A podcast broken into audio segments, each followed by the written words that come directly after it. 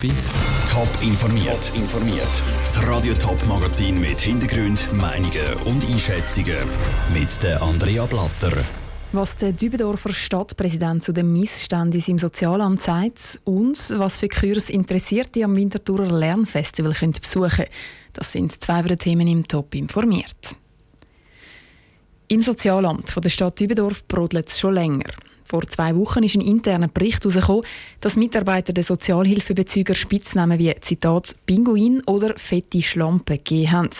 Auch haben die Mitarbeiter die Sozialhilfebezüger offenbar unter Druck gesetzt, indem sie ihnen fast täglich angerufen haben.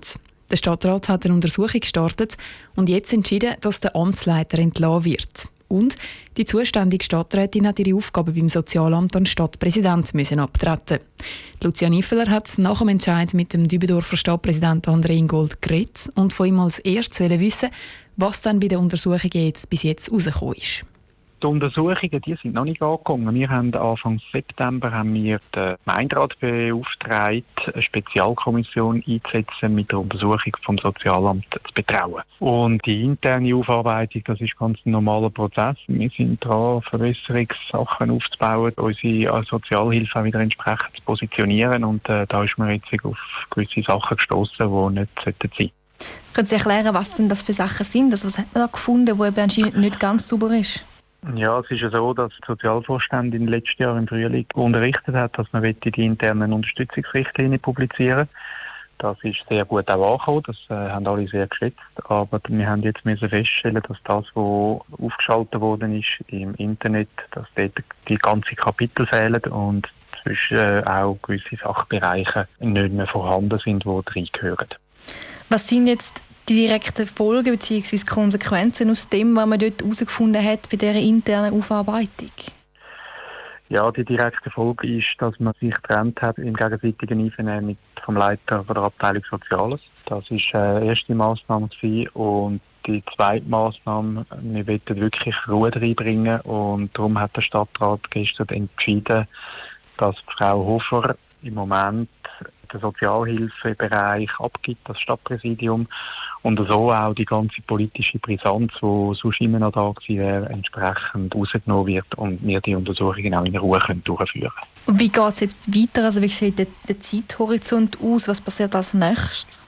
Als nächstes findet das Gespräch statt von meiner Seite oder respektive von der Stadtratsseite mit dem Gemeinderat, wo wir das weitere Vorgehen entsprechend definieren. Und nachher müssen wir definieren, wer die Untersuchungen macht und dann werden wir loslassen.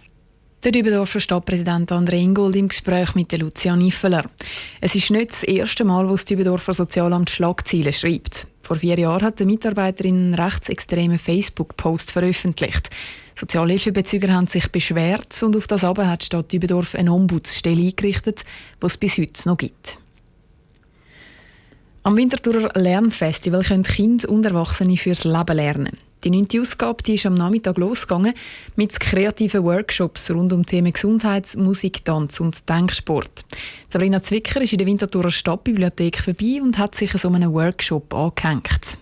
Das Winterthurer Lernfestival findet an verschiedenen Standorten, wie zum Beispiel der alten Kaserne oder beim Pavillon Wildbach statt. Mit mir in der Eingangshalle der Stadtbibliothek steht Mitorganisatorin Barbara Rotlin.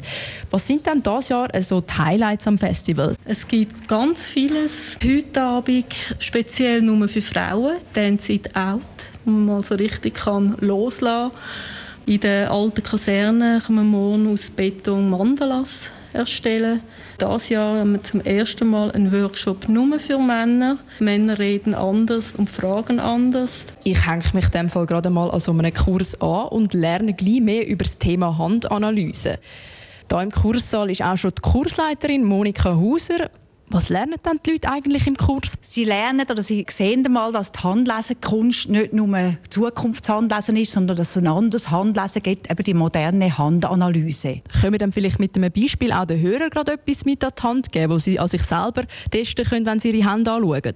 Ja, wenn man mal in die Hand hineinschaut und jemand hat ganz viele Linien, dann hört man ja viel mal, uh, ich habe eine alte Hand. Aber ganz viele Linien heisst einfach, der Mensch hat viel Temperament, er hat viel vom Element Feuer und er hat viele Möglichkeiten im Leben, da ist sehr interessiert. Die Monika Hauser macht gerade eine kurze Pause. Bei den Teilnehmern ist auch schon etwas hängen geblieben, nämlich? Ich finde es spannend, dass es so verschiedene Ebenen gibt, wie man Menschen kann kennenlernen oder wie man kann Charaktere von Menschen festlegen kann. Oder, oder so ein bisschen erahnen, wie ein Mensch überhaupt funktioniert. Der Kurs ist zwar vorbei, für die, die nach dem Kurs aber noch gar nicht genug haben vom Lernen, geht das Programm gerade noch weiter. Der Workshop Klangnacht ist der letzte für heute. Dort löschen die Lichter am 12 Uhr in der Nacht. Der Beitrag von Sabrina Zwicker. Das Lernfestival das ist dann auch morgen noch.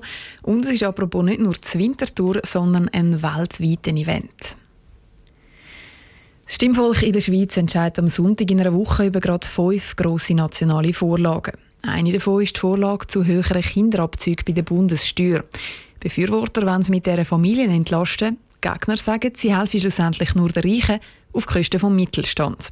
Das Argument im Überblick von der Cosette Espinosa. Ausgerechnet die SP und die Grünen bekämpfen die Vorlage, die höhere Kinderabzüge fordert bei den Steuern. Sie haben dagegen das Referendum ergriffen. Das, weil fast ausschließlich Topverdienerfamilien von diesen Abzügen profitieren.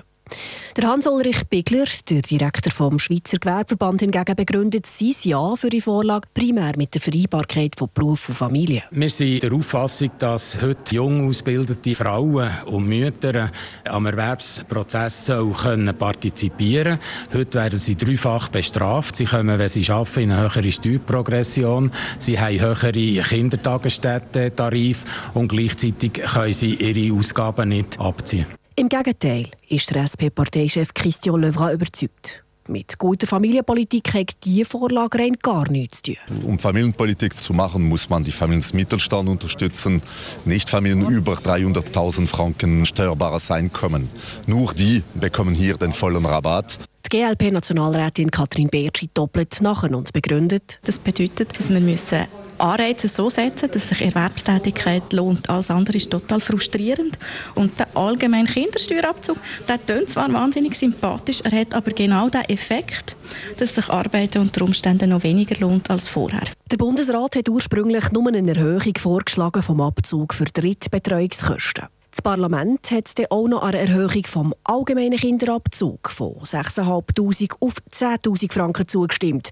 Kostenpunkt 370 Millionen Franken. Trotzdem stellt sich auch der Bundesrat hinter die Vorlage.